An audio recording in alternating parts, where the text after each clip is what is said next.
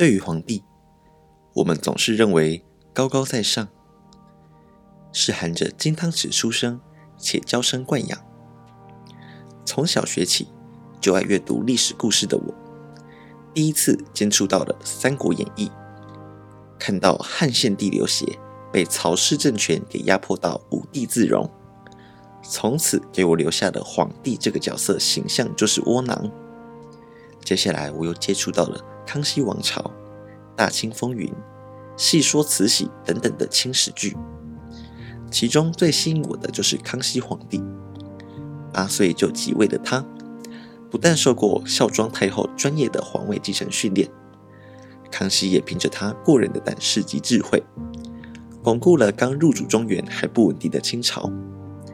同时也为清帝国日后的发展打下了良好的基础。由现代视角来看，这位皇帝康熙不畏重臣势力，果决的政治判断力是现在的官员很难拥有的能力。毕竟康熙为清朝第四位皇帝，严格来讲是入关后的第二位皇帝，因此宫内有许多老臣是从太祖努尔哈赤时期、皇太极时期就在为大清国效力的老臣，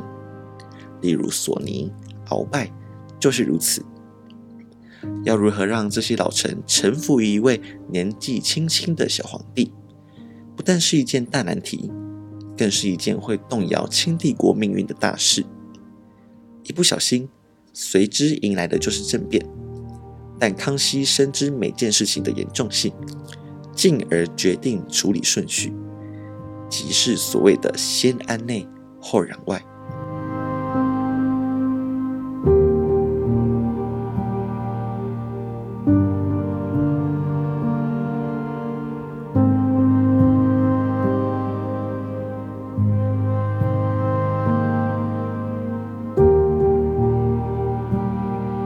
作为一个台湾人，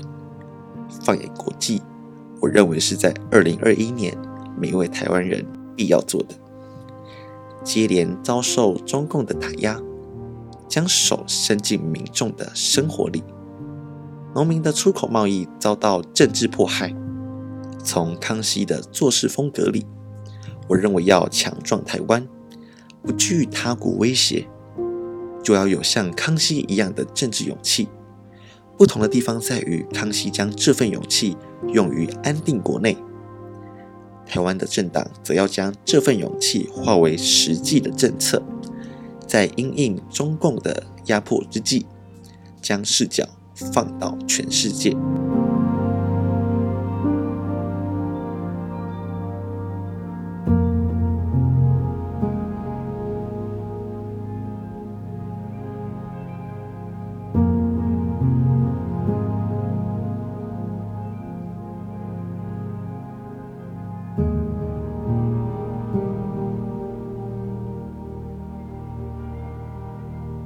一六四三年，皇太极逝世，皇宫内新的一波斗争即将上演。孝庄太后为稳定局势，并为大清前途着想，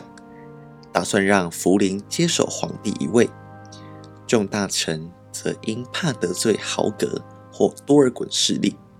因而支持福临上位。顺治皇帝诞生了。后人看顺治，包括我。不免为他感到可怜，毕竟他一开始的登基就是为了各种政治目的，就连之后顺治的皇后也是因为政治联姻，加上多尔衮种种施予的压力，因此顺顺治皇帝的人生过得并不好。孝庄也吸取了辅佐顺治的失败经验，以更柔和但不失威严的方式教导康熙。在现代家庭当中，多半数的父母会想要给儿女更舒适、更无忧无虑的生活，但就因为如此产生两极化的家庭教育，极度保守或过度自由。像孝庄这样，时常耳提面命地提醒小皇帝该注意的地方，却又不插手决策，让康熙凭着自己的本事完成属于皇帝的使命。不愧康熙会成为一代明君，千古一帝。爱新觉罗·玄烨》这本书。